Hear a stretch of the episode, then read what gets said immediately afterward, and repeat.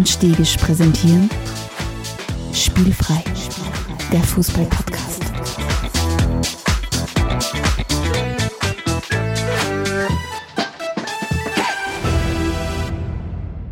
Herzlich willkommen zu einer neuen Folge von Spielfrei, dem Fußball-Podcast direkt aus Graz. Auch Ostern kann uns nicht daran hindern, dass wir eine neue Folge aufnehmen, Stefan. Wir sind wirklich top professionell mittlerweile. Hallihallo. Das Einzige, was uns aufhalten kann, ist maximal das Osterfleischkoma. Aber dem Aber haben wir, ist, nach dem haben wir ja beide, äh, wie soll ich sagen, vorgesorgt, nachdem wir uns jetzt beide auferlegt haben, wir müssen zwei Stunden vorher schlafen, bevor wir Podcast aufnehmen, damit wir nicht während der Episode einschlafen. Aber tatsächlich, Ah. so wie du sagst, äh, äh, absolut wir richtig. lassen nicht auf uns warten und auf uns ist Verlass. Es ist Ostermontag und meine Mama hat gleich mal einen Curveball geschmissen für, für Ostern. Wir sind hingefahren zu Osterjausen und tatsächlich hat es zuerst aber noch Suppen gegeben. Osterjausen genauso groß wie immer war dann der Zwischengang, bevor es noch ein Händel gegeben hat. es ist echt, es ist einfach, es ist, das ist nicht normal. Also es geht mir nicht so richtig gut. Seit drei Tagen habe ich keinen Hunger mehr. Entsprechend schlecht fühle ich mich, also sowohl vom Gewissen her als auch vom, vom Bauch her. Aber, aber ja, Ich stell äh, spielfrei, der viel spielfreie Zug fährt immer weiter. Ich, ich, ich stelle mir, ich stell mir eure, eure Familienzusammenkünfte ein bisschen so vor wie so Erzählungen aus dem alten Rom. Wenn sie sich komplett der Völlerei dann auch hingeben und dann, keine Ahnung, mit Essen um sich werfen und solche Sachen. ja, Ostern, bei, Ostern bei, den, bei den passt. Aber es wurde ja, Ja, nicht nur, so- das ist ja das Schöne, weil ich ja auch den Ostersonntag einmal zwischendurch äh, unterbrochen für das Spiel Sturm gegen Rapid. Ähm, Mhm. Es ist ja auch tatsächlich sehr viel Fußball gespielt worden und ich glaube, heute in unserer Ep- Episode 78 werden wir wieder sehr viel Fußball mit euch besprechen da draußen, liebe Zuhörerinnen und Zuhörer. Für alle, die zum ersten Mal da sind, herzlich willkommen. Äh, für alle, die schon öfters da waren, willkommen zurück. Ähm, und heute, 78. Episode, das heißt, von Liga zu Liga ist das heutige äh, Thema und wir werden wieder einen Blick durch Fußball-Europa werfen und es, ich sage mal gleich vorweg, es steht richtig viel am Programm. Es ist sehr, sehr viel zu besprechen. Wir sprechen über, wie es du so schön nennst, Kareem the Dream. Äh, wir sprechen, So heißt da die Folge heute. Ja. wir, wir sprechen über, über Trainer Rochaden in England. Wir sprechen über Trikotgates in, in der deutschen Bundesliga und tu- turbulente Wochen bei den Bayern. Es geht nach Österreich und es geht nach Italien. Also es ist wirklich für jeden etwas dabei. Ah, dabei, nicht dabei. Außer man mag keinen Fußball, dann ist eine ganz schlechte Folge. ich. Wenn man keinen Fußball macht, natürlich, äh, ist man wahrscheinlich. Für alle, die Fußball mögen, aber ganz wichtig, empfehlt uns doch weiter und, und, und erzählt die Leute, was wir für klasse Typen sind, die da über Fußball sprechen, abwechselnd einmal äh, über alles, was in den europäischen Ligen, so- Ligen so passiert und die Wochen drauf dann wieder mit irgendeinem spannenden Sper Schwerpunktthema. Theoretisch natürlich ist es auch okay, wenn euch das überhaupt nicht taugt, dass ihr irgendwem sagt, das ist so schlecht, ihr müsst euch das unbedingt anhören. Auch, auch damit kommen wir zurecht. Und wichtig ist einfach nur, dass wir ein bisschen Aufmerksamkeit kriegen. Das wird uns sehr, sehr gefallen, weil dadurch wachsen wir und dadurch können wir mehr Leute erreichen und das taugt uns irrsinnig viel mehr, als wenn wir Social Media Firmen Geld geben müssten, was wir eh nicht tun. Ja. Umgekehrt, wenn es irgendwas gibt, das ihr uns vielleicht erzählen möchtet, dann immer, immer her damit, redaktion.spielfrei.at, könnt ihr Feedback an uns schicken, also auch die Möglichkeit, über, uns über PayPal ein bisschen Geld zukommen zu lassen, wenn euch da noch ist. Wir freuen uns sehr. Kaufen uns ein cooles, cooles Getränk der Episode oder cooles Fan-T-Shirt. verprassen ins Stadion. Ja. Ja, genau. Oder für uns Reins irgendwie. Ah, das ist möglich. Schauen wir mal. Das Schöne ist, nachdem, Ähm. wir, nachdem wir kein NGO sind, sind wir nicht rechenschaftspflichtig. Glaube ich halt zumindest. Ich bin allgemein vielleicht schlecht ich, involviert. ich bin mir nicht ganz sicher, wo, was der Unterschied zwischen einem NGO und einem Verein ist, aber ja, ist egal. irgendwann, irgendwann wird es schon geben, ja. Äh, nichtsdestotrotz, es gibt die Spielfrei Panama Inc. und diese, diese Dinge werden alle dort geregelt, ja. Äh, ansonsten, du hast schon gesagt, Kareem the Dream, so heißt die Folge heute, ja. Äh, ist eine Redewendung oder eine Phrase, die ich in einem anderen Podcast aufgeschnappt habe und die mir sehr, sehr gut gefallen hat. Und es ist schon sensationell. Also wir schauen kurz einmal nach Spanien. Real Madrid wankt immer zwischen Horrorsaison und Traumsaison ein bisschen hin und her. Und aktuell schaut alles danach aus, dass es doch eine absolute Traumsaison wird. Ähm, Real ähm, gestern gespielt gegen Sevilla, waren schon 2-0 hinten und heute sind schon die ersten Memes gewesen, äh, von wegen äh, don't, äh, don't get, äh, wie war das? Jetzt weiß ich nicht mehr genau. Irgendwas von wegen, man soll nicht in Rückstand geraten gegen Real, weil it's a trap. Ja, voll, absolut. Also ich glaube, nach, diesem nach diesem fulminanten Comeback äh, in der Champions League, wo sie doch nochmal die Kurven gekratzt haben, war das gestern schon äh, eine sehr beeindruckende Leistung. Und ich habe hab zumindest nur die Zusammenfassung gesehen. Aber was mir bei Real am meisten auffällt, ist, die freuen sich anders als noch vor drei, vier, fünf Jahren. Wie, wie Real so vor drei, vier, fünf Jahren Spiele gewonnen und Titel gesammelt hat, dann waren das so dieses, ja, sicher freuen wir uns, aber eigentlich erwartet man es von uns und so weiter, Jubel. Und jetzt mhm. ist es ein bisschen so, weiß ich nicht, das wirkt für mich viel, viel stimmiger und geschlossener als Mannschaft. Ich glaube, es tut einer Mannschaft gut, wenn Cristiano Ronaldo im Kader ist und es tut einer Mannschaft genauso gut, wenn Cristiano Ronaldo dann nicht mehr im Kader ist rund um das also, Mannschaftsgefüge. Also, also, der Cristiano Ronaldo, laut deiner Definition, tut jeder Mannschaft auf der Welt gut sozusagen. Nein, ich glaube, er muss bei dir gewesen sein, um dann wieder wegzugehen. Also okay, okay, okay. Ja. Nein, also ich glaube, ich glaub, das ist wirklich. Das macht also, mehr Sinn. Also ja. der, der, Cristiano ist natürlich, das sieht man ja bei United da, er, er bringt Leistung. Natürlich bei Real war er mhm. zu seiner Peak, äh, in seiner absoluten Peak-Phase seiner Karriere, da war er unfassbar ähm, und mhm. hat auch die Mannschaft zu un viel, unglaublich vielen Titeln geführt. Aber man hat jetzt das Gefühl, und das, das kennt man ja auch von Juve, diese Erzählungen von wegen, wenn der Cristiano dann wieder weg ist, dann hast du wieder die Möglichkeit, eine Mannschaft wachsen zu lassen. Und das, finde ich, merkst du jetzt gerade bei Real. Also das ist, dass natürlich ein Benzema, der unglaubliche Saison spielt, äh, schon wieder zu einer natürlich Führungsfigur wird. Und mhm. du weiterhin so Leute hast wie Toni Groß und Luka Modric, das ist natürlich, ist natürlich grandios, aber die anderen müssen sie jetzt einfach zeigen. Und das ist, finde ich, schon hm. sehr, sehr spannend zu sehen. Ja. Und das Spiel gestern war natürlich sehr, sehr geil, ja. Gehen wir vielleicht ganz kurz auf den Kareem the Dream ein. 38 Tore in 38 Spielen. Das allein schon sensationell, ja. Ähm, was aber wirklich beeindruckend ist, ist die Fitness von dem ja. Typen. Er ist jetzt ja nicht mal der Jüngste, aber gegen Sevilla gestern in der 92. Minute das 3-2 geschossen und äh, unter der Woche gegen Chelsea im Champions League Viertelfinale in der 96. Minute das 2 zu 3, also den Anschlusstreffer geschossen, der sie dann letztlich dazu äh, gebracht hat, dass sie aufgestiegen sind. Und der Typ taucht halt echt überall auf. Das ist nicht so, dass der vorne drinnen steht und alle Bälle kriegt, sondern der ist am Flügel, der lässt sich ins Mittelfeld zurückfallen. Der geht die Wege von Anfang bis zum Schluss und man merkt halt auch wirklich, der ist so richtig fit. Und da fragte mich die mich da jetzt eigentlich immer wieder gestört habe und die jetzt auch gerne an dich stellen möchte, ist, auf dem Level scheint es ja wirklich so zu sein, dass, dass alle natürlich super gut spielen und dass alle fit sind. Aber wenn du dann nochmal die extra Meter gehst, sagen wir mal letzte Woche auch kurz über den Hurricane geredet, was für einen Unterschied das, das macht. Es, es, es, es ist so imposant, was die Leute dann nochmal ausholen können, wenn sie, wenn sie ein, zwei Kilo vielleicht weniger haben oder wenn sie das mehr haben, dass das Muskelmasse ist Warum, warum fällt der manchen dann trotzdem die letzte Disziplin? Mhm. Kannst du das erklären? Na, erklären. Ich glaube einfach, dass dieses Leben einfach sehr, sehr viel Potenzial für Ablenkung bietet.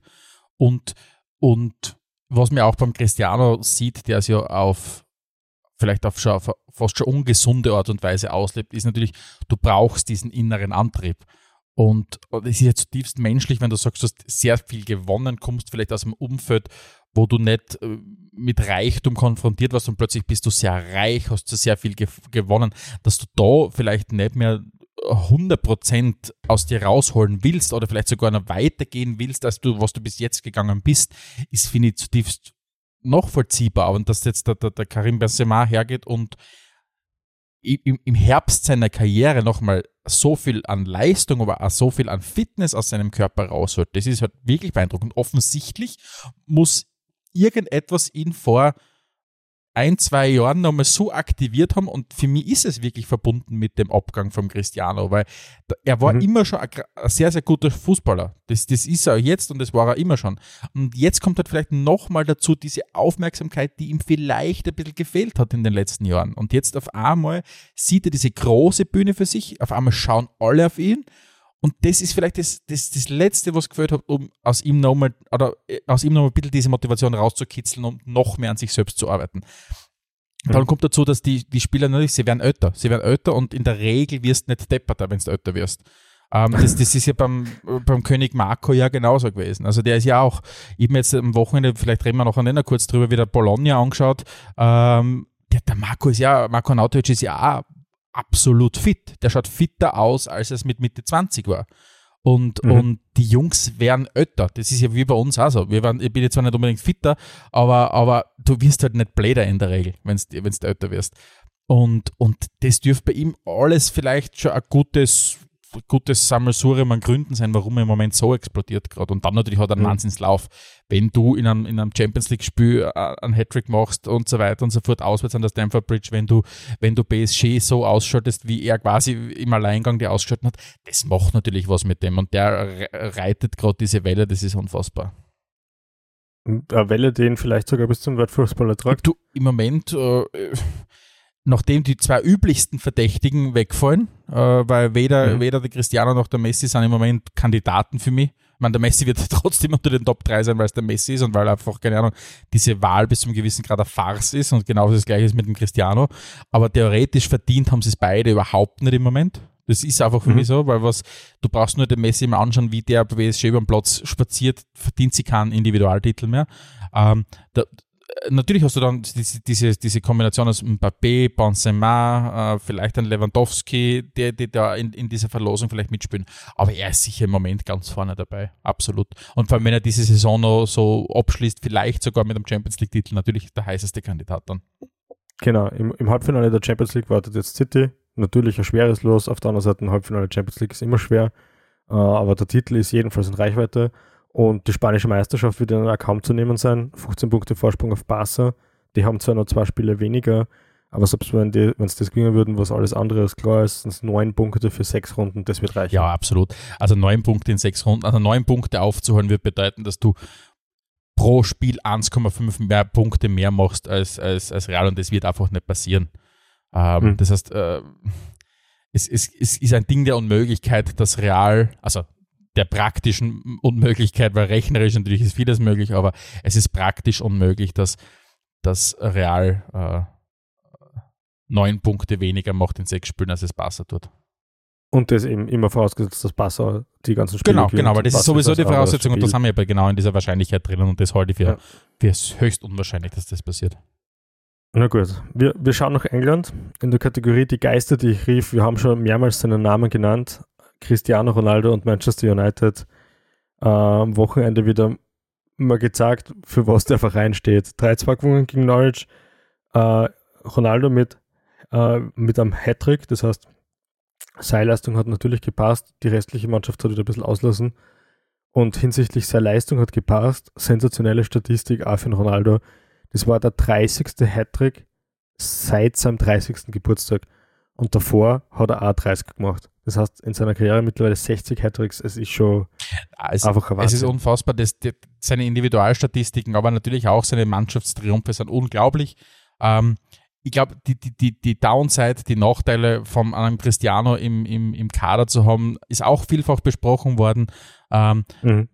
Du bist halt jetzt in der Situation, wo du einen absoluten Gewinnertypen hast. Vielleicht gar nicht mehr so ein Gewinnertyp, wie er vielleicht noch vor vier, fünf Jahren war, aber noch immer ein Gewinnertyp ist aber halt in einem Kontext, das halt keine Gewinnermannschaft ist und deswegen ja, es passt für einzelne Spieltage, wobei man muss mal sagen, wir reden von einem 3-2 gegen Norwich, also das ist jetzt nicht von einem 3-2 gegen Chelsea oder was auch immer, sondern 3-2 gegen Norwich, wo natürlich er glänzt, wo, wo seine Instagram-Followerschaft sie freien wird, was die Marketingabteilung allgemein oder die PR-Abteilung allgemein von United freien wird, aber mhm. es ist trotzdem sinnbildlich für das, wo United im Moment steht.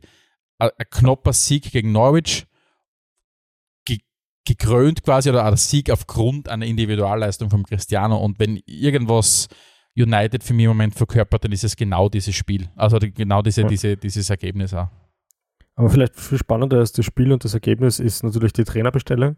Erik Ten Haag übernimmt United ab dem Sommer. Mhm. Ähm, und die erste Frage, die ich wahrscheinlich beim Interview, oder eine, eine, eine der ersten Fragen, die Den Haag äh, im Interview gestartet wäre gewesen, was machst du denn eigentlich mit dem Cristiano? Was macht man mit dem Cristiano als Trainer, der jetzt eigentlich kommt, um eine Mannschaft neu aufzubauen? Ich glaube, ich, also ich kann mir tatsächlich vorstellen, ich habe das ein oder andere gelesen, dass das sicher auch ein, ein intensiver Diskussionspunkt war. Was, was ist die Perspektive mhm. vom Cristiano im Club? Er hat, glaube ich, meines Wissens einen Vertrag bis 2024, glaube ich, oder 25, ich glaube bis 24. Nein, nein, nein, ich glaube viel kürzer. Ah ja, noch mehr, glaube ich. Oder bis 23, ne? Mhm, 23, aber auf jeden, Fall, auf jeden Fall, ähm, jegliche Form von Mannschaftsumbau ist mit am Cristiano einfach nicht möglich, weil der Cristiano nicht hergehen wird, sie einem Mannschaftsumbau unterordnen wird. Der wird nicht, wenn da ein Trainer mit Konzept daherkommt, sagen, okay, passt, Ähm, ich verstehe absolut, was du meinst. Das ist die Art und Weise zu spielen. Jetzt spielt meine Rolle im Alter von 37 äh, Jahren, ordne mich komplett deiner neuen Idee unter. Das wird nicht passieren. Also mhm. entweder, für mich gibt es zwei Szenarien, entweder der, der Cristiano verlässt, ähm, verlässt äh, United, äh, entweder zu, zum Ende dieser Saison ähm, oder Erik Den Haag wird äh, vielleicht zur, zur Halbsaison nächstes Jahr äh, den Verein wieder verlassen. Oder vielleicht am Ende der mhm. Saison. Aber es wird auf jeden Fall keine Entwicklung bei United geben. Also das ist für mich ausgeschlossen. Das heißt, äh, ein Szenario, was ich mir noch vorstellen könnte, ist, äh, dass sie echt ordentlich Kohle in die Hand nehmen und nicht versuchen, eine Mannschaft aufzubauen, sondern eine zusammenzukaufen. Na, absolut. Es ist, ja, es ist ja tatsächlich jetzt schon wieder die Rede, dass, dass United einsteigen will in den, in den Poker rund um Robert Lewandowski. Und das ist ja auch auch wieder sinnbildlich für diesen Verein. Hast einen 33-Jährigen, mhm. natürlich absolute Weltklasse ist, brauchen wir überhaupt nicht reden. Nur das ist nicht das Problem, was United hat. Es ist wie, wie wenn es, keine Ahnung, sträflich versuchen zu vernachlässigen oder auszublenden, dass Riesenprobleme im Mittelfeld haben, dass äh, Probleme in der Abwehr haben und sie versuchen alles zu lösen, indem sie Geld in die Hand nehmen und einfach vorn drinnen investieren. Das ist halt wie wenn mhm. jemand, ein Bursch oder ein Mädel im jungen Alter FIFA spielt oder was auch immer und sie einfach eine verrückte Karriere äh, Mannschaft zusammenbastelt, indem es einfach nur arge Offensivspieler reinhaut. Und so funktioniert es mhm. halt leider Gottes nicht in einer Premier League, wo du halt Liverpool und City hast. Das geht einfach nicht. Aber jetzt, aber jetzt anders gefragt, äh, vielleicht so irgendwas um 50 Millionen kriegst du dann Lewandowski, 120 für einen Declan Rice und dann nochmal vielleicht einen 50er für einen guten Innenverteidiger, dann hast du 220 bis von mir aus 250 Millionen ausgeben bist dann nicht auf einmal ganz vorne dabei? Ja, äh, vielleicht in einer, in einer Milchmet, keine Ahnung, in einer, in einer ganz vereinfachten Welt ist es so, aber der Fußball in der Premier League, das, da, da müssen so viel Radl zusammenpassen. Da müssen so viel Radl zusammenpassen. Und natürlich, wenn du das schon machst, dann kann ich keinen Trainer holen, der also anders. Es war die Diskussion Erik Den Haag, Maurizio Pochettino und so weiter und so fort. Wenn ich auf das setzen will, dass ich mir eine Star-Truppen zusammenbaue, dann muss ich mir im Zweifelsfall für den Maurizio Pochettino entscheiden, weil der einfach mehr Erfahrung hat im, um, im Umgang mit solchen, mit solchen illustren Kabinen der ist jetzt der mhm. Trainer von PSG, der ist das gewohnt. Der Erik Den Haag, der war lange Zeit Nachwuchstrainer bei den Bayern, glaube ich, und hat, hat jetzt bei Ajax einen super Job gemacht in den letzten Jahren. Der ist das nicht gewohnt mit dem. Und der hat ja nicht einmal das Standing. Was willst du jetzt einen Robert Lewandowski holen, äh, an, an, an Cristiano Ronaldo spielen, an Declan Rice und so weiter und die ganzen alle, wie sie alle heißen, der Jaden Sancho und, und, und, und, und, und, und der Paul Pogba. Und der hat, dann stellt sich einen Erik Den Haag hin, der bei Ajax Trainer ist, also das passt für mich mhm. überhaupt nicht zusammen. Und die Alternative ist zu sagen, okay, ich hole jetzt den, den Haag und auf der anderen Seite versuche ich eine Mannschaft umzubauen. Und da ist einfach für mich der Cristiano wieder im Weg, weil das mhm. einfach nicht funktionieren wird, weil dessen und Ego so, alles überschattet. Mhm. Und so ein Mannschaftsumbau unter den Haag, unter deinen Gesichtspunkten schaut dann so aus, uh, Ronaldo ist weg, uh, Cavani ist weg, Pogba läuft im Sommer eh aus. Mhm. Was sind dann die Transfers, die United, glaubst du, tätigen wird? Du, ich, ich, kann mir schon vorstellen, dass du vielleicht in, in, das Rennen um den Harry Kane einsteigen wirst. Weil der Harry Kane, finde mhm. ich, vom, vom, vom, vom Typus her ein anderer ist. Aber das, das, das muss man sich dann überlegen, wie, was das für Transfers dann sind. Das ist zum Glück nicht meine Aufgabe. Aber ich, ich sehe es einfach nur als, als strukturelles Spannungsfeld, was da jetzt gerade ähm, bei United erzeugt wird dass du sagst, okay, einerseits hole ich mir einen Trainer, der eine Mannschaft entwickeln soll, habe gleichzeitig an was auch immer seine Rolle ist, mit Ralf Rangnick in Zukunft äh, am Berater, der dafür bekannt ist, Vereine umzubauen. Aber habe gleichzeitig Spieler drinnen, die kein Interesse haben auf Umbau, Aufbau oder was auch immer, sondern die, keine Ahnung, mhm. um Titel spielen wollen. Und das funktioniert mhm. für mich einfach hinter und vorne nicht. Und du kannst nur. Aber das heißt, das, das heißt, all das, was wir immer kritisieren in United, dem versuchen sie jetzt auch tatkräftig entgegenzuwirken. Glaube ich, glaub, nein, ich glaube glaub nicht, dass sie tatkräftig entgegenwirken, weil da, sonst, sonst würdest du nicht schon wieder dich selbst in die Verlosung rund um einen Robert Lewandowski bringen. Ich glaube, du hast einfach mit diesen Glazers jemanden an Werk, die keine Ahnung von Fußball haben, wirklich keine Ahnung von Fußball haben und deren einziges Ziel es ist, herzugehen und die größten Spiele der Welt zu holen, weil das quasi deren Showverständnis ist. Deswegen, da, wird es einflussreiche Leute im Sportbereich geben, die dann Trainer vorschlagen, weil sie glauben, das du vielleicht durchzubringen. Und gleichzeitig hast du aber Eigentümerstruktur, die in eine ganz andere Richtung geht. Und das, man liest ja immer wieder von extrem vielen Machenschaften, ähm, die bei, bei United ablaufen. Und es mhm. dürfte offensichtlich keinen zweiten Premier Leagueisten oder keinen zweiten Club überhaupt geben, wo Bürokratie so eine Rolle spielt wie bei United. Das ist ja ein Schlachtschiff äh, äh oder ein, ein Tanker, ein riesengroßer, der sich extrem langsam bewegt, mhm. weil United eine wahnsinnige Größe erreicht hat. Mhm. Und ich glaube ganz einfach, dass dort das, das eine Ende vom, vom Trainingszentrum nicht weiß, was am anderen Ende vom Trainingszentrum passiert. Also da bin ich wirklich davon Aber überzeugt. Wenn ich deinen Worten jetzt so zuhöre, dann äh, würde ich jetzt sagen, für das, was United wahrscheinlich wieder aufführen wird am Transfermarkt und so, und wie Entscheidungen getätigt dann, ist der Trainer, den sie bestellt haben, falsch, oder? Ich, ich halte es für falsch. Ich halte es für falsch. Also ich finde, ich halte den Erik Den Haag für einen grundsympathischen äh, Trainer, der glaube ich auch richtig gut ist in dem, was er tut. Nur die Frage ist, wie gut passt das da dazu gerade? Vielleicht, was denn meine Prognosen sind, auch alles andere als, als zutreffend, wie wir oft einmal sehen, und vielleicht funktioniert es auch extrem gut. Kann ich es mir überhaupt nicht vorstellen, weil, und da sind wir wieder bei dem Punkt, das ist irgendwas ganz Schlaues, was ich vor kurzem mal gelesen habe, wie gut passt das, die Story, die ein Trainer gerade über sich zu erzählen hat, mit der Story zusammen von einem Verein. Und das war Sachen mhm. müssen irgendwie zusammenbringen. Und der Erik Den Haag ist ein Trainer, der gerade gehypt wird, der gerade Erfolge bei Ajax gehabt hat, der sich international beweisen will. Aber das ist kein Trainer für United, weil United ist kein Verein, der was aufbauen will und sie beweisen will, sondern United ist jemand, der aufgrund seiner Geschichte komplett verklärt und immer glaubt, das sind die Größten. Und das sind sie halt einfach nicht. Und das, glaube ich, einfach ist ein zu großes Spannungsfeld. Okay, ja. Ein anderer Trainer, den wir prinzipiell sehr geschätzt haben, der jetzt aber gestanzt worden ist, ist der äh, Sean Deich. Ähm, mehr als zehn Jahre bei Burnley gewesen. Alles Mögliche mitgemacht mit dem Aufstieg, Abstieg, Aufstieg, Abstieg, umgekehrt. Ähm, ähm, bitter, oder? Ähm, ich finde, also die, die, Premier League, so, so, so kurzlebig sie ist, sie produziert doch solche Geschichten das ist schon immer wieder spannend. Also diesen, den Sean Dyche, der wirklich, so wie du ja schon kurz skizziert hast, mit Burnley sehr vieles erlebt hat, der sogar, das darf man echt nicht vergessen, äh, in der Saison 17, äh, 18 sogar auf Platz 7 geführt hat und damit auch ins internationale Geschäft. Ähm, ist halt jetzt dann nach knapp zehn Jahren äh, entlassen worden. Ähm, auch die Geschichten gibt es in der Premier League. Das ist schon, das darf man nicht mhm. vergessen. War ja der, der, der, der Eddie Howe hat ja bei Bournemouth eine super Geschichte geschrieben gehabt, bis er dann, bis er dann gegangen wurde, glaube ich, bevor er jetzt bei Newcastle andockt hat. Also es gibt diese Trainergeschichten noch.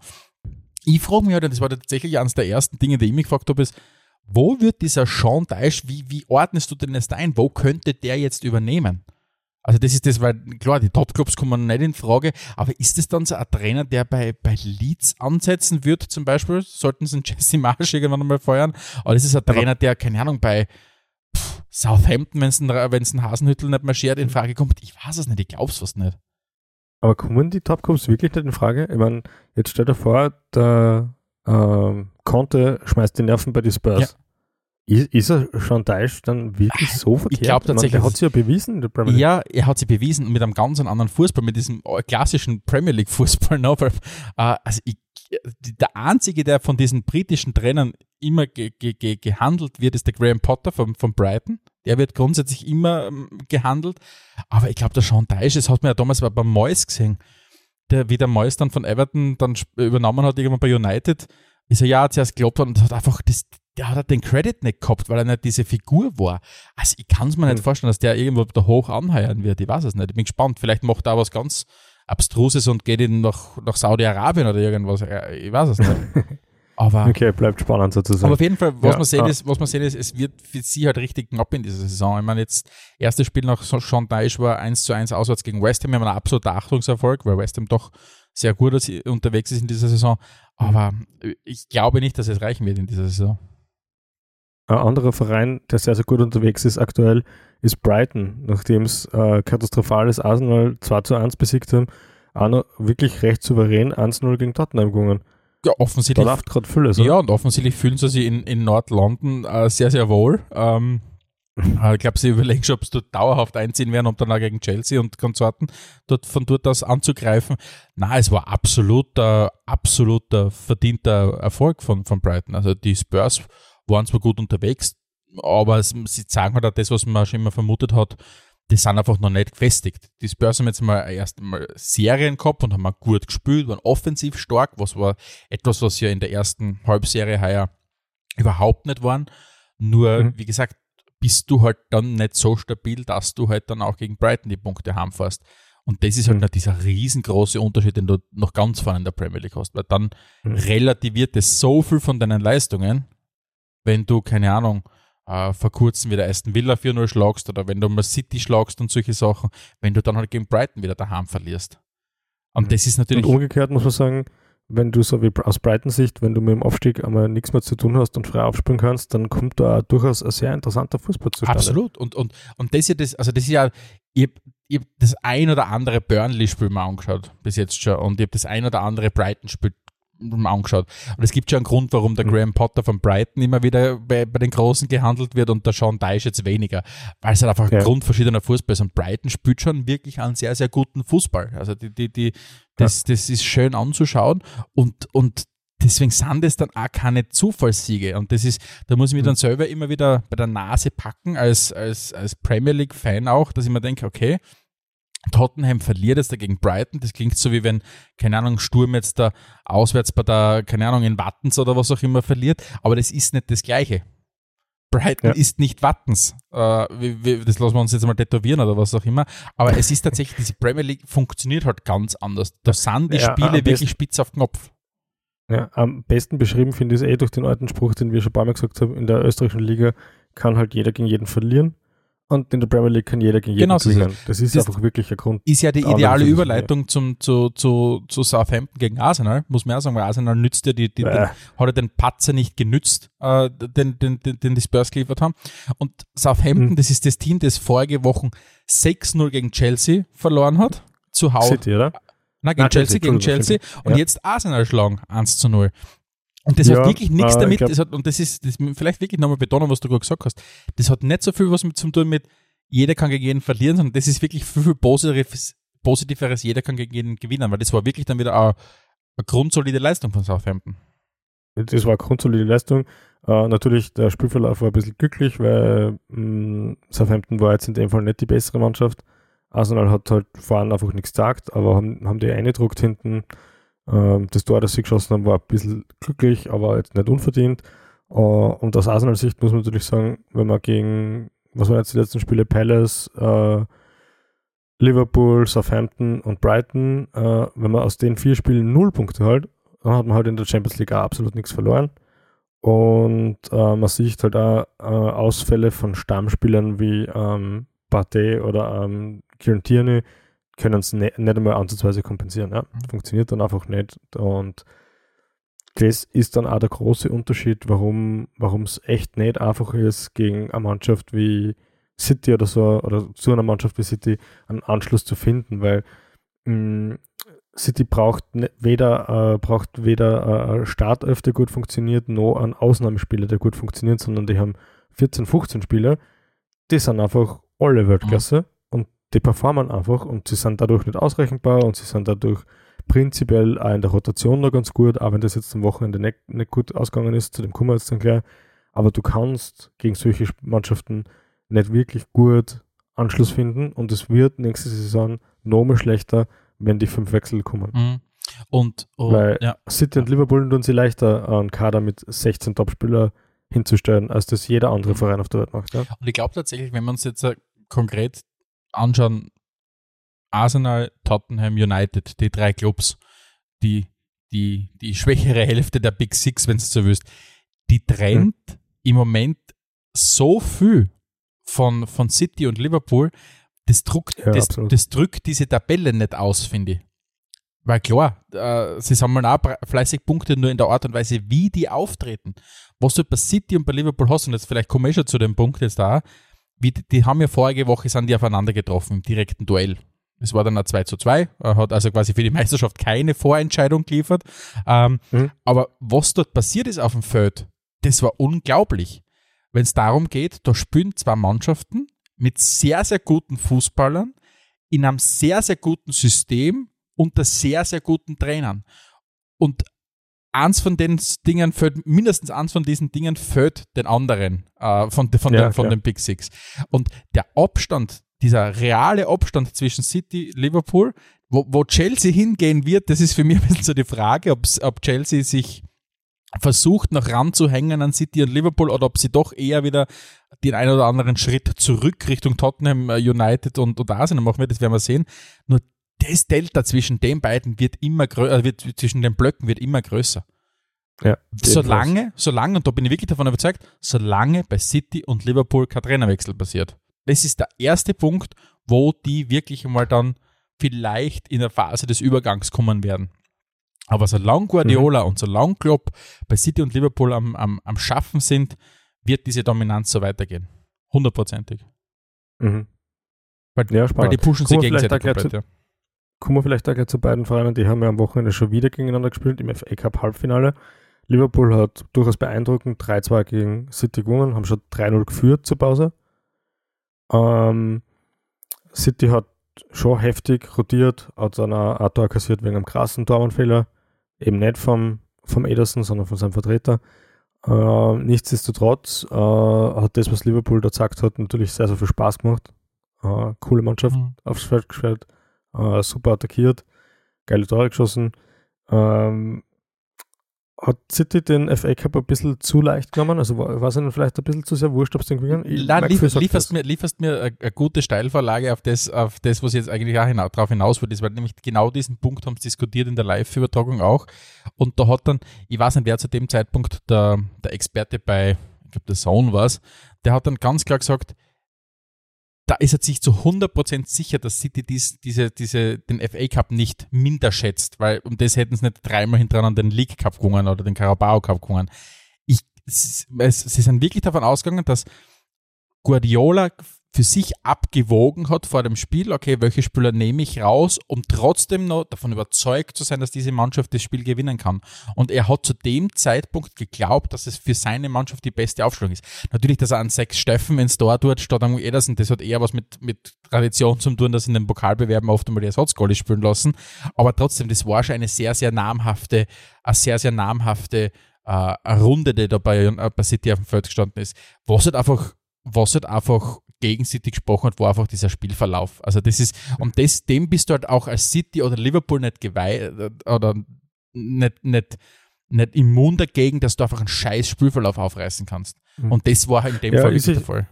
Ist es ein bisschen anders. Ähm, er hat einmal gewechselt, er hat einige seiner Stammspieler nicht, nicht braucht. Der Klopper ist mit mehr oder weniger Bestbesetzung aufgelaufen. Jetzt kann man darüber diskutieren, ob der Ruben Dias oder der äh, Jago Jota äh, den Vorzug kriegt, ob das ein bisschen Schonen oder Rotation ist. Aber alle anderen haben gespielt.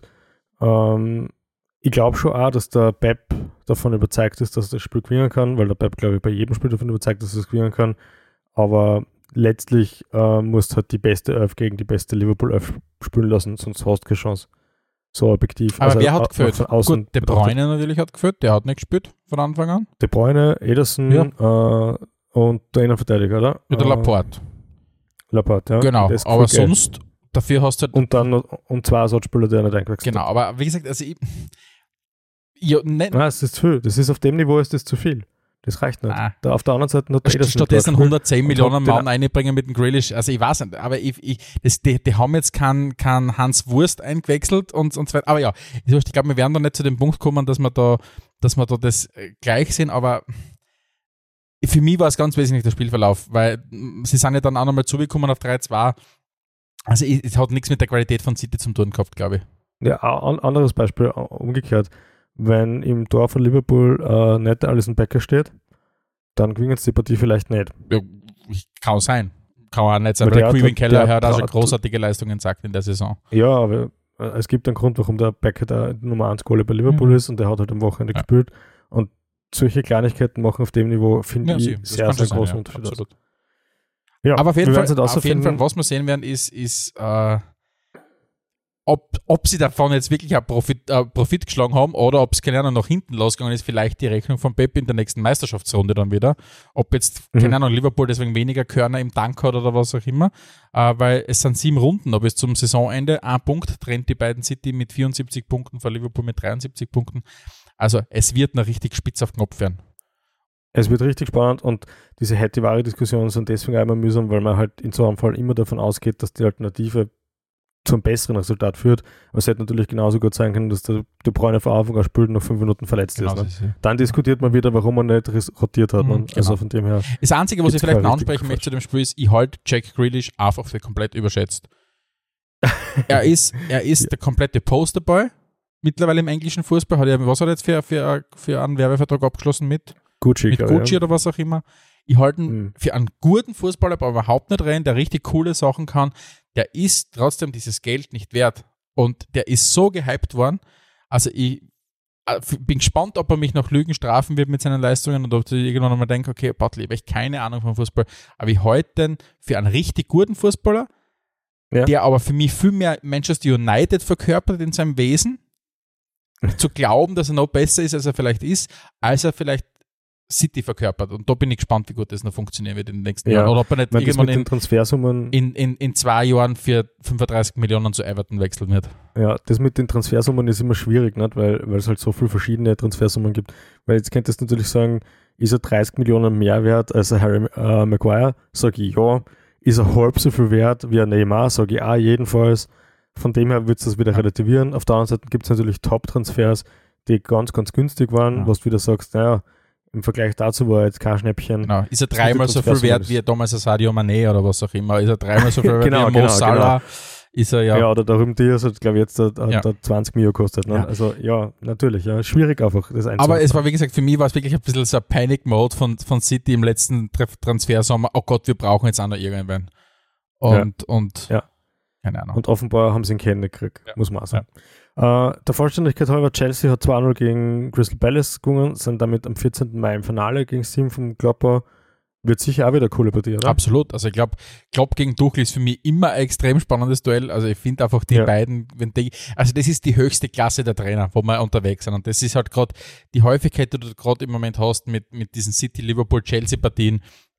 Das ist schon wirklich geil, weil da, wie gesagt, du auch das Gefühl hast, da, da treten Mannschaften gegeneinander, die auch zu voll, voll hinter ihrem Trainer stehen. Also die wollen das umsetzen, was der Trainer denen beibracht hat. Und das sind Kader, die dafür ausgerichtet worden sind, den Fußball zu spielen, die die Trainer spielen lassen wollen.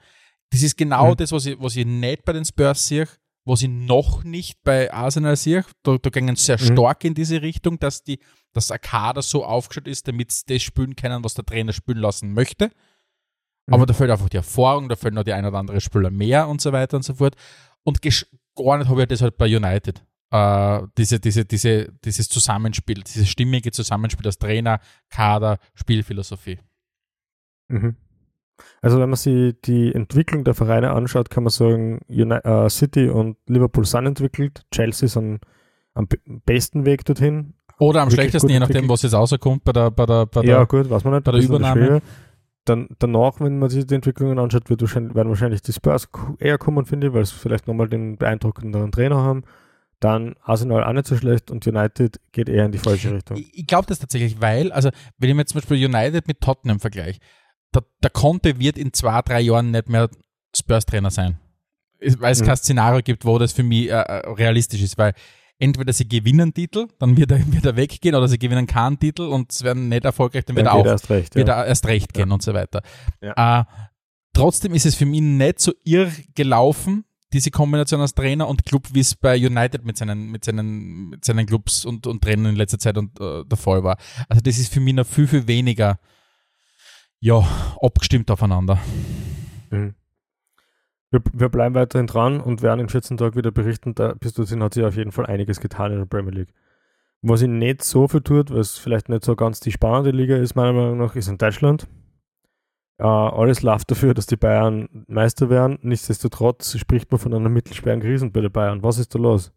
Ich glaube, ich meine, was natürlich über allem steht, ist das, das Aus im Champions League Viertelfinale gegen Villarreal. Ähm, das Spiel habe ich mir angeschaut, das ist natürlich, theoretisch musst du das natürlich drüber bringen, aber so wie es halt dann die Champions League oder die, der Fußball halt gerne mal macht, dann äh, straft dich Lügen und ja, plötzlich bist du draußen, bist aus dem Pokal ausgeschieden, äh, sang- und klanglos und gewinnst jetzt eine Meisterschaft, die eigentlich ja selbstverständlich ist und gleichzeitig aber auch hast keinen Gegner, der dir das wirklich jetzt das streitig macht, weil wir schon oft genug über die fehlende Konsequenz oder, äh, oder, oder, oder Konstanz von, von Dortmund gesprochen, die jetzt zwar wieder mal sechs, äh, was haben 6-1 gewonnen äh, am Wochenende, 6-1, ja. aber dafür verlieren sie dann wieder mal ganz sang- und klanglos 2-0 irgendwann anders. Das heißt, Ja. was wird am Ende dieser Saison bleiben? Die Meisterschaft. Dann gleichzeitig bist du gerade in, in einer Situation, wo budgetär massiv kleinere Brötchen gebacken werden müssen. Äh, die Bayern Mhm. waren ja immer die mit ihrem viel zitierten und berühmten Festgeldkonto, wo viele, viele 10 Millionen Euro draufgelegen sind, wirklich als, als Eigenkapital. Das hat halt Corona aufgefressen. Ähm, mhm. Das heißt, es ist einfach die Kohle nicht mehr da, solange du als Bayern so weitermachst, wie du, wie du halt die letzten 20, 30, 40 Jahre gearbeitet hast. Ähm, das heißt, du, du siehst das ja bei Aussagen jetzt von den Verantwortlichen, wie, keine Ahnung, wenn es um einen Haaland-Transfer geht, dass du einfach sagst, okay, das ist für uns einfach etwas in einem Ausmaß, das für uns unvorstellbar ist. Das heißt, wohin die Reise der Bayern geht, ist für mich sehr, sehr spannend. Ähm, quasi wird es die dauerhafte Dominanz der Bundesliga sein, aber nur mit der Bundesliga oder wird es, keine Ahnung, eine dauerhafte Dominanz der Bundes in der Bundesliga sein und gleichzeitig eine wichtige Rolle in Europa? Bleiben die Bayern ihrem, ihrem, ihrem bisherigen Arbeitsstil treu oder werden es doch nochmal sich öffnen für noch mehr Kapital? Also da bin ich wirklich gespannt, wo das hingeht. Und dann mhm. kommt halt das noch dazu in einer Phase, wo du ganz neue Leute am Werk hast. Und das ist schon, glaube ich, gerade eine Phase, die Fülle in München schon sehr, sehr nervös werden lässt. Zu sagen, okay, wie erfahren ist schon unser Vorstandsvorsitzender Oli Kahn, wie erfahren ist unser Brazzo und wie überzeugt sind wir von Brazzo und so weiter und so fort. Also mhm. gerade eine sehr, sehr turbulente Phase, glaube ich. weiß nicht, wie du das siehst. Das Einzige, was aktuell halbwegs läuft für die Bayern, ist, dass die zwei alten Hautigen Rummenigge und Hönes äh, salopp gesagt die Pappen halten. Mhm. Ja. Zumindest hast du die Störfeuer nicht mehr, das du sonst jede Saison gehabt hast. Ansonsten bin ich der Meinung, dass das so eine Indikatorsaison ist für die Bayern. Ja. Mm, es fehlt eindeutig an Kaderqualität, um international äh, wirklich was zum Reißen, glaube ich. Äh, gegen Villarreal auszuscheiden, das ist ja auch was, was den Fußball ausmacht, dass der Kleine mal einen großen Schlag, das finde ich jetzt gar nicht so schlimm. Äh, finde ich vor allem aus Villarreal-Sicht, finde ich das absolut geil, ja, dass man mal so einen Dinosaurier ausgehört. Aber wenn du den Kader anschaust, du kannst an, du kannst an Lewandowski sowieso nicht ersetzen. Wenn der dann Spumpernadeln macht und ein bisschen so aufzeigt, okay, wenn ihr mich nicht gehen lasst, dann schaut euch mal an, was ich da mache, ja. Oder wenn äh, in der Mitte drinnen gerade die Zentrale von den Bayern, finde ich, ist, ist absolut nicht gut besetzt. Äh, Goretzka fällt die halbe Zeit und du kannst das nicht kompensieren. Und so wie er wieder da ist, muss er die ganze Zeit spielen, weil es keine Alternative gibt. Und wie du sagst, dann kommen jetzt die finanziellen Schwierigkeiten, würde ich nicht sagen, weil für das sind genau. die Bayern. Sie sind der einzige Verein, glaube ich, der finanziell noch gesund ist, aber halt auch nicht mehr. Sie haben halt das, was sie früher extrem viel Geld haben, sind sie jetzt quasi bei einer harten, bei einer harten Null angekommen, sagen wir mal so. Genau, und das, auf, das, auf den Punkt wollte ich gerade aussehen. Ähm, wenn die Bayern sind vielleicht der Vorzeige der Verein dafür, wie, was man aus dem Verein ausholen kann, wenn man gesund führt. Mhm.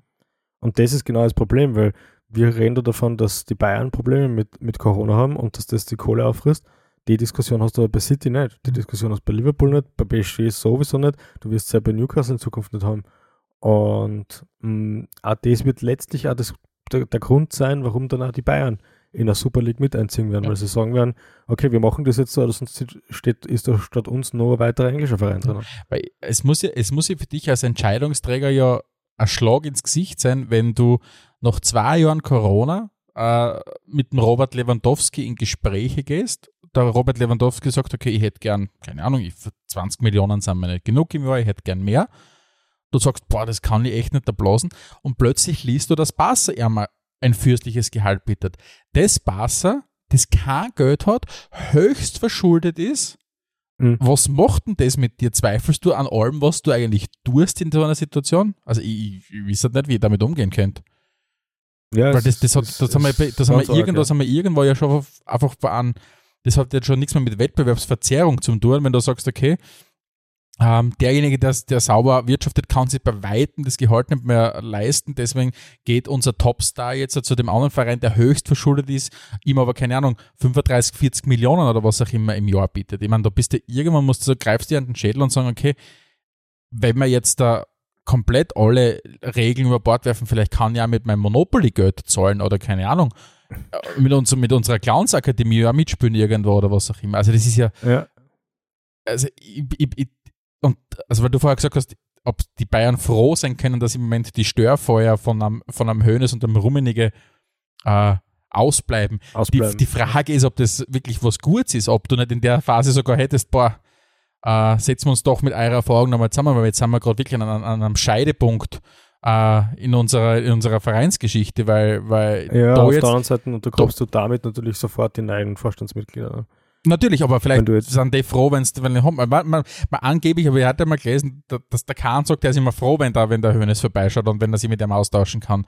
Nur, Ja, also, ja, du, es reicht halt wahrscheinlich, wenn das intern bleibt. ja, und es macht halt ein bisschen äh, für mich ein verzerrtes Bild, wenn du dann gleichzeitig in Oli Kahn halt auch in Werbespots für Tipico noch immer auftreten siehst oder in, in Werbespots für sehr Gartentechnik, ich weiß nicht, wie die heißen. äh, ja ist ja wurscht. ist ja wurscht.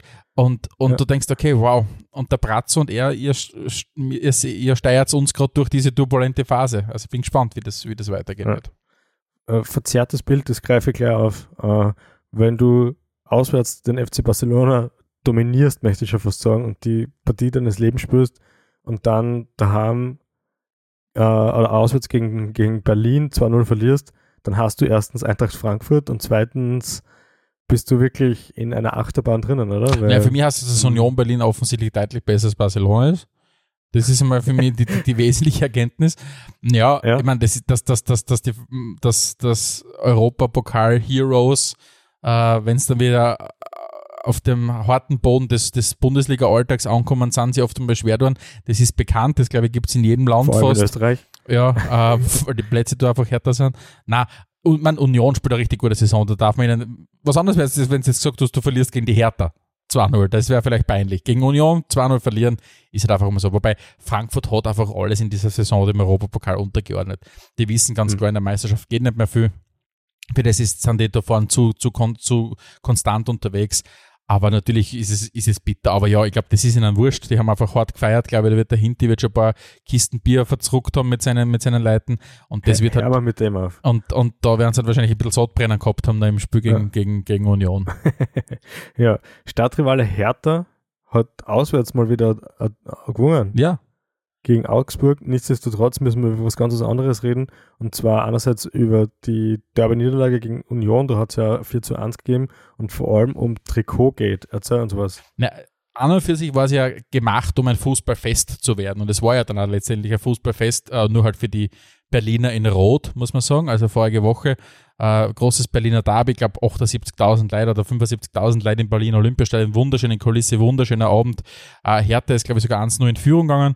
Äh, und dann, wie gesagt, hat Union richtig aufgedreht und quasi eine Auswärts, einen Auswärtssieg in der Höhe von 4 zu 1 erzielt gegen den Lokalrivalen, damit die dritte Partie in dieser Saison gegen die Hertha gewonnen. Und eskaliert ist das Ganze dann äh, nach dem Spiel.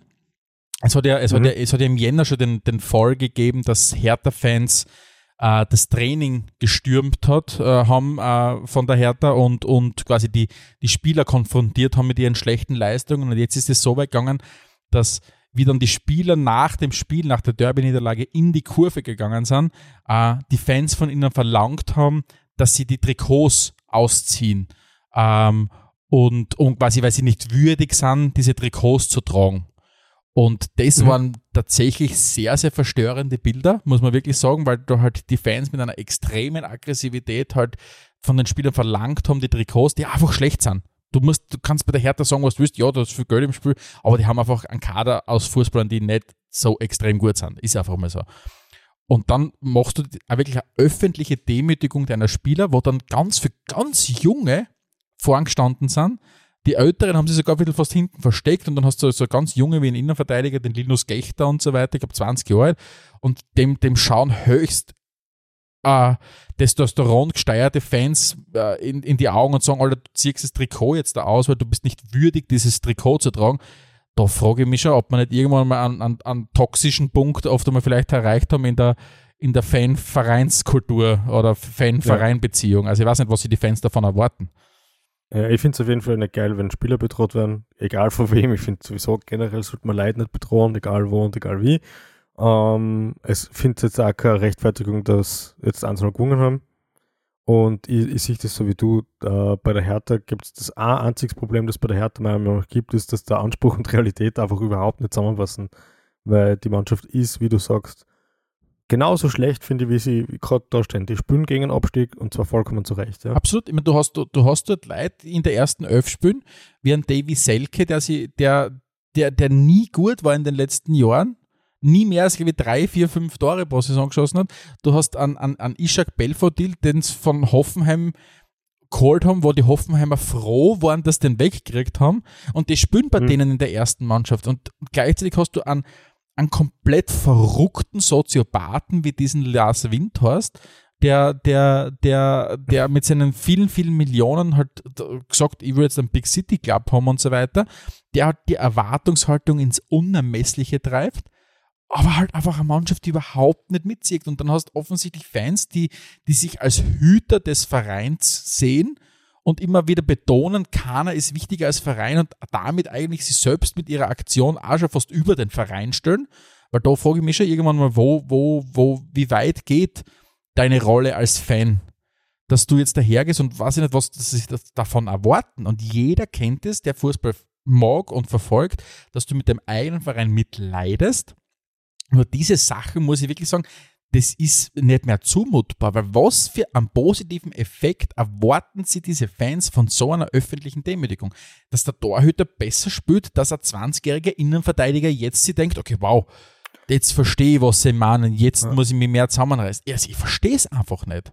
Ja, ich denke, ich denk, Rationalität ist da der falsche Ansatz. Ja, aber dann muss ich irgendwo mal hergehen und vielleicht meine, meinen Testosteron gesteuerten Schädel irgendwie unter Kontrolle halten, weil das ist ja unfassbar. Das ist wie damals vor, wann war denn das? Vor zwei Jahren, wie Schalke abgestiegen ist, oder voriges Jahr, wie Schalke abgestiegen ist, wie dann die Fans Spieler übers Trainingsgelände jeiken und drüber treiben. Also das ist ja komplett irre. Und, Ja, und nicht falsch verstehen, es ist super, wenn man sich als Hüter seines Vereins sieht, wenn es darum geht, okay, was für Form haben wir im Verein, was, was ist unsere Rolle, auf welche Kultur achten wir, nur quasi Selbstjustiz und, und einen Lynchmord zu betreiben und keine Ahnung, also ich meine, bitte, irgendwann mm, sollte man da vielleicht bei dem Punkt bleiben, dass Fußball Fußball ist und der Sportart ist und das Spiel ist und der Freizeitaktivität, aber das ist für, Hm. für mich wirklich lächerlich. Weil du ihnen Ja. wirklich nicht vorwerfen kannst, an 20-Jährigen, dass der, dass der äh, absichtlich Scheiße spielt oder was auch immer. Das sind einfach nicht besser. Also es ist wirklich schockierend gewesen, muss ich echt sagen. Kommen wir vielleicht zur spannendsten zweiten Liga der Welt. Das ist die zweite Bundesliga in Deutschland, meiner Meinung nach. Äh, es gab gleich wieder zwei Topspiele. Einerseits Darmstadt gegen Schalke, andererseits Bremen gegen Nürnberg. Äh, Schalke ganz deutlich 5-2 gewonnen. Äh, Bremen nur X gegen Nürnberg.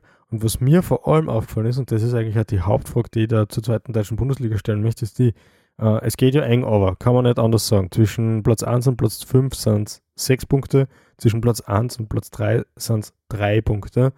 Und ganz viele der Vereine hätten es wahrscheinlich verdient oder hätten es zumindest durchaus realistische Chancen darauf aufzusteigen. Aber generell muss man sagen, vor allem zeichnet die Liga ganz vorn aus, dass sie nicht konstant sind. oder? Ich habe mir das angeschaut, Ja. erste Liga versus zweite Liga. Gut, dass die Bayern 16 Punkte mehr als Schalke haben, das sind halt auch die Bayern.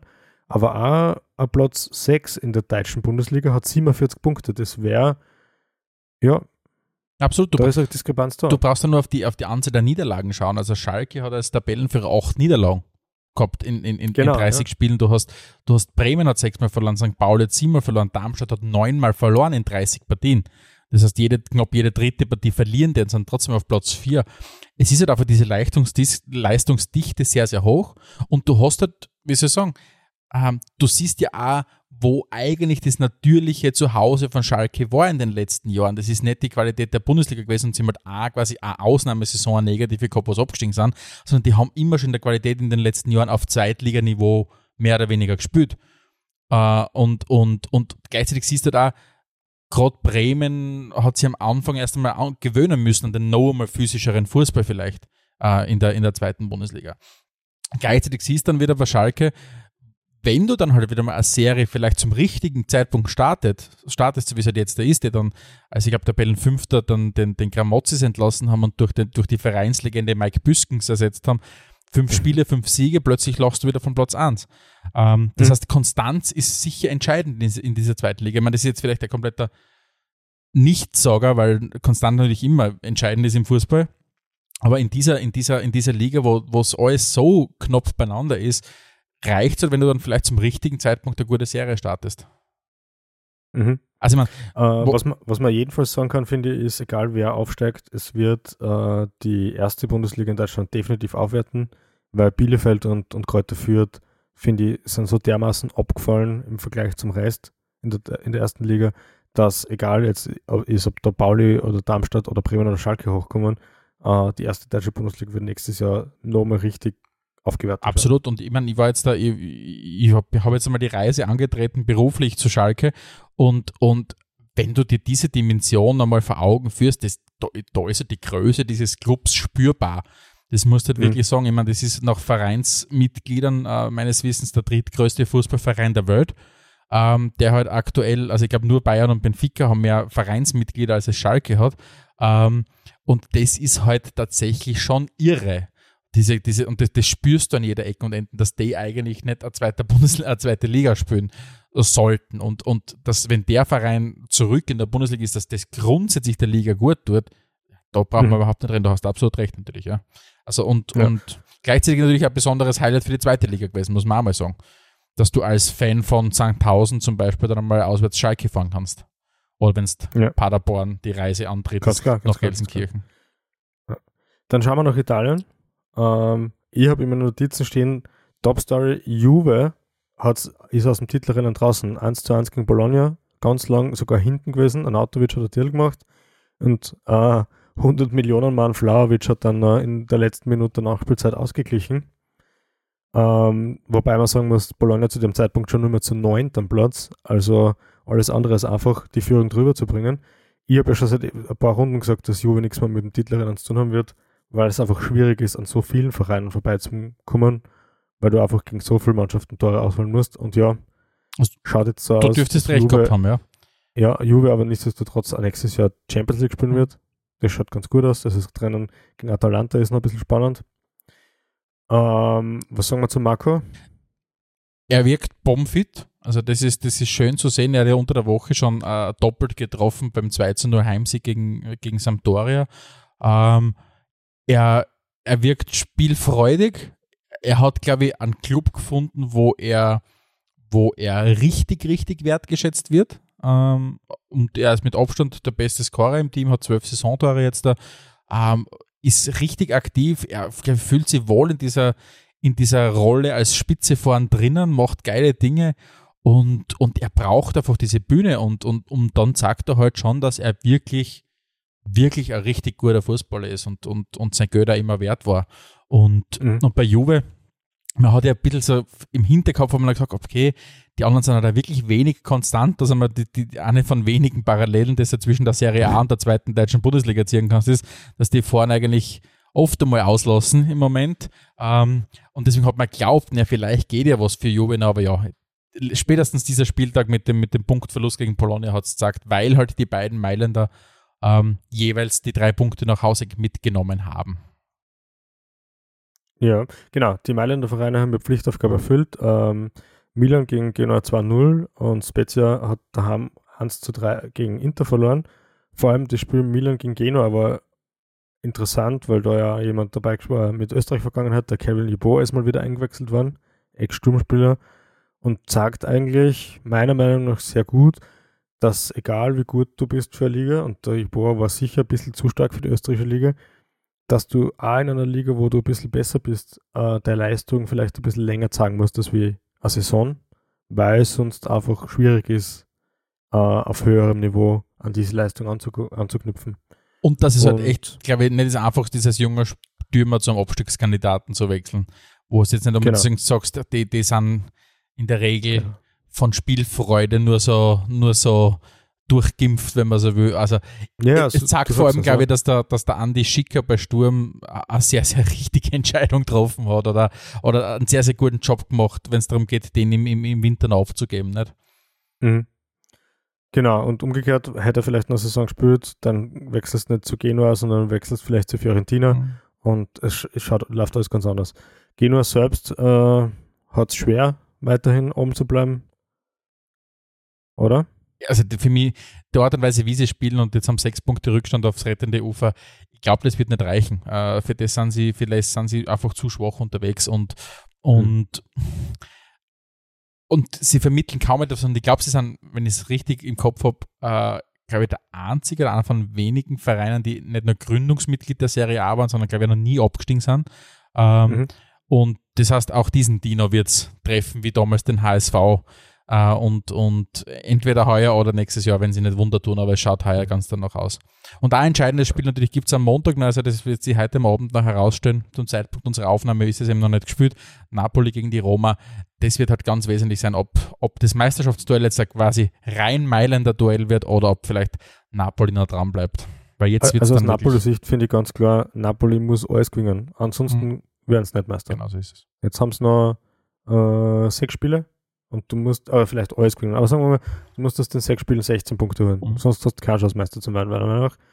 Und von dem her glaube ich, dass es auf einen Show, eine Meile in der Showdown hinauslaufen wird. Ja.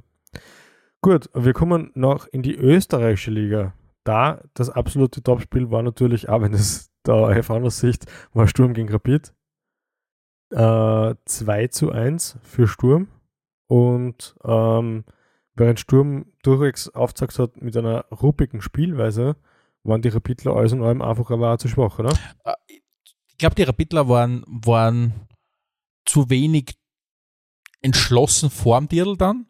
Was sie mhm. in den 30 Metern davor gemacht haben, war schon sehr, sehr anschaulich. Das muss ich wirklich sagen. Also diese ersten, die ersten 10, 15 Minuten in dieser Partie war ich im Stadion, habe es mir angeschaut, habe ich mir gedacht, puh, also fußballerisch geht bei den Rapidlern da vorne schon einiges. Also wenn du diese, diese Kombination aus, aus dem Grül, der, der echt anders Fußball spielt als viele andere Fußballspieler und das ist jetzt wirklich im positivsten Sinn.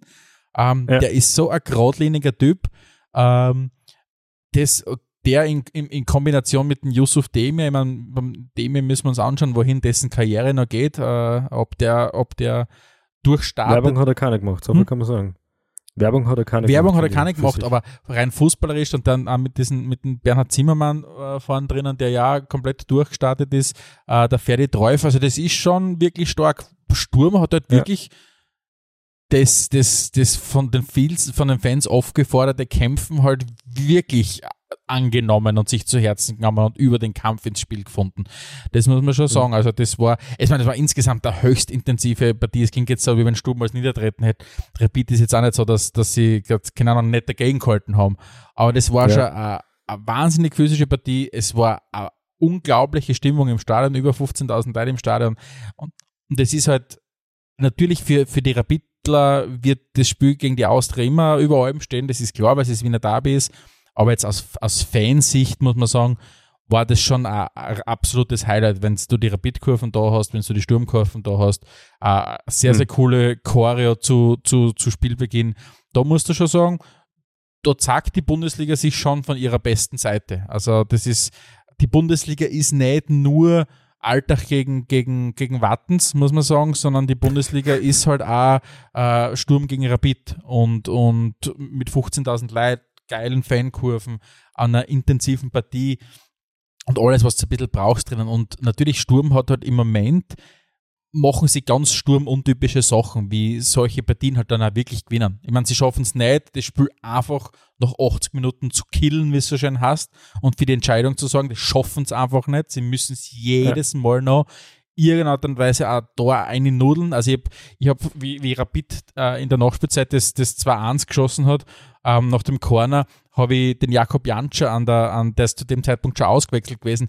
Der hat komplett die Nerven weggeschmissen, wie das passiert ist. Der hat seine Trinkflaschen genommen und die so auf den Boden gehauen, weil der offensichtlich es nicht aushält, dass das nicht schaffen, das Spiel nicht einfach drüber zu bringen mit, ja. mit dem 2-0. Und, und sie haben es aber dann geschafft und das ist wieder dieses Sturm-Untypische. Und dann hast du natürlich mit dem, mit dem, mit dem Rasmus Heuler und vorne jemanden drinnen, der arg entwickelt ist mit seinen 19 Jahren. Der ist ja gerade erst 19 mhm. geworden. Ich habe einmal so eine Szene, die mir hängen geblieben ist, und das ist ja das Schöne, wenn du im Stadion bist, weil du das halt nur im Stadion siehst und nicht im, im Fernsehen, wie er dann den Weg zum, zum Christian Ilzer angetreten ist, weil er mit dem Trainer was besprechen wollte. Das heißt, die, diese, dieses mhm. Selbstbewusstsein von einem 19-jährigen Stürmer zu haben und zu sagen, Trainer, ich will jetzt mit dir was besprechen, was taktisches, und nicht, ich spüre einfach mal Spül und der Trainer schreit ein und will was von mir, sondern ich gehe zu ihm. Das hast du wirklich gesehen, er ist zu, zum, zum Özer zu, weil er ihm was sagen jetzt da wird. Und das habe ich schon sehr, mhm. sehr spannend gefunden. Und was natürlich dann schon ein Highlight ist, natürlich, ist, ist, die Rapid-Fans gegen, gegen Rasmus Heuland. Also ich glaube, das wird auch keine, innige Freundschaft mehr, muss man sagen, zwischen Was ist da passiert? Ich habe ja Spiel nur ohne Ton gesehen und ohne Vor- und Nachberichterstattung. Naja, also du, es ist, es ist ja im, das erste, das erste Tor von, von Heuland war ja schon gegen Rapid im, im letzten Heimspiel, wo er sich dann vor, mhm. vor die Rapid-Fankurven hingestellt hat äh, und sie feiern hat lassen und komplett natürlich angefeindet worden ist. Offensichtlich, so habe ich zumindest gehört, soll dem vorausgegangen sein, dass der Heuland damals, wie er für Kopenhagen gespielt ist, von den Rapid-Fans angefeindet worden ist und dadurch quasi die Retourkutschen gegeben hat. Und gestern hat man dann noch gesehen und das war wirklich äußerst skurril fast schon, da war er dann zum Interview bei Sky und vor ihm war noch, irgendein Rapidspieler war vor ihm noch im, beim Interview.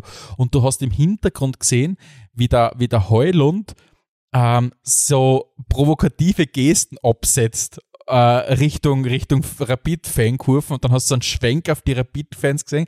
Und wie du es halt kennst, vorne auf dem Zaun drauf, was die, mit jeglicher Form von, von, von Gefühlsausdruck dann Richtung Heuland und er er, er, er genießt es offensichtlich, so eine, Reibung, so eine Reibungsfläche zu sein mit 19 Jahren gegenüber den Rapid-Fans. Also das ist arg. Und wenn man irgendwas hängen bleiben wird vom Rasmus Heuland, abseits von seiner physischen Präsenz und dass der einfach mit einem freien Auge fußballerisch viel besser ist als viele anderen, ist, dass der halt wirklich mit Rapid sie einen persönlichen Erzfeind offensichtlich aufgerissen hat. Aber war, ja. war, war insgesamt ein absolutes fußballerisches Highlight. Gar nicht ja. sehr vom Spielerischen her, sondern vom, vom Gesamtprogramm her. Meine Abschlussfrage jetzt an die. Ähm, Rapid hat unter dem Feldhofer nicht, nicht nur stabilisiert, sondern die sind wirklich jetzt in einer sehr guten Form. Sturm, so wie es ausschaut, ist am besten Weg, Vizemeister zu werden. Das heißt, gut möglich, dass die Zweiter und Dritter werden heuer. Und die Aussicht aufs nächste Jahr ist, wieder Zweiter und Dritter zu werden, vielleicht in anderer Reihenfolge, vielleicht in der gleichen. Ist das nicht ein bisschen traurig? Also es ist absolut traurig, weil du quasi, du, du, trittst, du trittst in einem sportlichen Wettbewerb an, wo halt einfach einer viel, viel besser ist und quasi du das höchste der Gefühle ist, dass du Zweiter wirst. Das ist insgesamt traurig und das ist nichts Gesundes, kein gesunder Ausdruck für, für, für die Bundesliga. Aber wie soll ich sagen, es ist das, wir müssen halt das nehmen, was jetzt da kommt. Und solange Salzburg nicht von sich aus hergeht und sagt, okay, wir stellen aufgrund von keinem Interesse mehr den Spielbetrieb ein, äh, sind wir halt in der Situation, weil du, du, du kannst, du brauchst auch nichts Schänreden von wegen, ja, man muss selber seinen eigenen Job machen und so weiter, um quasi den Salzburgern wettbewerbsfähig zu sein. Na, das, das hat so, das brauchen wir uns nicht einreden. Das ist, da sind wir mittlerweile beim strukturellen Wettbewerbsvorteil, den die Salzburger haben. Den kann Sturm und Rapid nicht aufholen, solange da nicht große Investoren einsteigen. Und das auch nicht hassen soll, dass das dann automatisch besser wird, weil auch Salzburg hat jahrelang braucht, bis sie ein Modell entwickelt haben, das funktioniert für sie. Aber natürlich ist es für die Bundesliga alles andere als Gas. Ähm, du siehst natürlich dann schon, was die Bundesliga hergibt an solchen Tagen. Und du hast den Pokal, wo du vielleicht die Salzburger mal schlagen kannst, aber über eine Meisterschaftssaison wirst du die Salzburger so schnell nicht mehr schlagen. Da muss viel passieren, da muss Salzburg so in einer in ein, in ein strukturelles Problem in einer Saison einlaufen, aber das sehe ich im Moment nicht, weil die halt dieses System mit Lieferungen und so weiter so aufgesetzt haben, dass du so viele Spieler nachdrängen, die eins zu eins das, das, das Spiel spielen können, weil die Trainer ja auch nachdrängen aus dem Verein heraus. Das heißt, das ist halt ein. System, das extrem gut funktioniert im Moment. Und das heißt, den, den klassischen Fans bleibt weiterhin nur eins übrig, bei der Tabellen die oberste Zahlen abschneiden. Na klar, und, und vielleicht. Und ein bisschen zu träumen. Ja, ne, was der, wie soll ich sagen, äh, du kannst trotzdem sagen, du bist, du bist die beste Fußballmannschaft im eigentlichen Sinn, also Fußballverein in Österreich. bist der beste Verein, genau. Du bist der beste Verein. kannst nicht mithalten. Genau, du bist der beste Fußballverein in, in Österreich. Und, und ja, und, und natürlich würde es keiner hören, wenn es mit dem, mit dem Christian Oetzer ist, wenn es mit dem Ferdl Feldhofer ist, wenn es mit einem mit einem, äh, wem auch immer Rest, die werden immer sagen, natürlich wollen wir da rankommen. Nur irgendwann ist halt der, der Übergang von Optimismus hin zu Naivität ist halt auch fließend. Und, und wie bei Spielfrei. Wie, wie bei Spielfrei. Und irgendwann bist du halt bei dem Punkt, dass du sagst, okay, man kann seine eigenen Aufgaben noch so gut machen. Gewisse strukturelle Probleme wirst du nicht lösen können. Allein. Mhm. Vielleicht gibt es irgendwann wieder mal noch, noch, noch 15 Jahre und nach 20 durchgehenden Meisterschaften dem, das eine Jahr. Und dafür umso schöner wird das dann wieder werden. Und da freut man sich schon fast mit Rapid nächstes Jahr zum Beispiel mit, wenn die Meister werden würden, oder? Also. Ja, tatsächlich, ja. Also, spannend, ja. Also die Dominanz der Salzburger ist heuer wirklich so, so ernüchternd. Sie haben vier Unentschieden, eine Niederlage, Torverhältnis plus 50. Ja, dann kannst du nochmal die Punkte teilen bis zum Du kannst nochmal die. Punkte teilen, sind im Moment Vierter. Das muss man auch dazu sagen, nicht? Also wenn's, die- wenn's, wenn's, denn- das ist vielleicht eins, sie könnten nur beim Mechanismus nochmal noch mal teilen, dass du sagst, okay, die Salzburger am Schluss nochmal teilt oder was auch immer. Dann, Ja. aber ja, Und, und was man natürlich sagen muss, was, was den restlichen Liga natürlich hilft, ist, dass Salzburg dafür sorgt, dass es möglichst viele Möglichkeiten gibt, international genau, zu spielen genau. für alle anderen Vereine. Aber wie Wir- gesagt, wir ich kann, mich, ich kann mich, natürlich wäre es super, wieder mal um eine Meisterschaft zu kämpfen, aber, aber als, als Fan, wenn du das Gefühl hast, der eigene Verein macht gerade einen guten Job, du spielst in der Liga eine gute Rolle mit, du spielst jedes Jahr vielleicht in einer Conference League oder vielleicht sogar in einer Europa League mit oder und, und hast ihm vielleicht im Pokal was mitzurennen. Ich finde mir da schon genug Anknüpfungspunkte, damit ich als, Verein, als Fan glücklich bin mit meinem Verein Ja. und mit der Liga. Und was kann wichtiger sein als das? Ne? Ja. In diesem Sinne, lieber Stefan, nochmal frohe Ostern an Ebenfalls. dich und an all unsere Hörerinnen und Hörer. Äh, nächste Woche sind wir wieder mit dem Schwerpunktthema da. Wir freuen uns schon drauf. Das heißt, schaut jetzt auch nächste Woche wieder ein, wenn es das heißt Spielfrei, der Fußballpodcast direkt aus Graz. Adelmann und Stegisch präsentierten Spielfrei, der Fußballpodcast.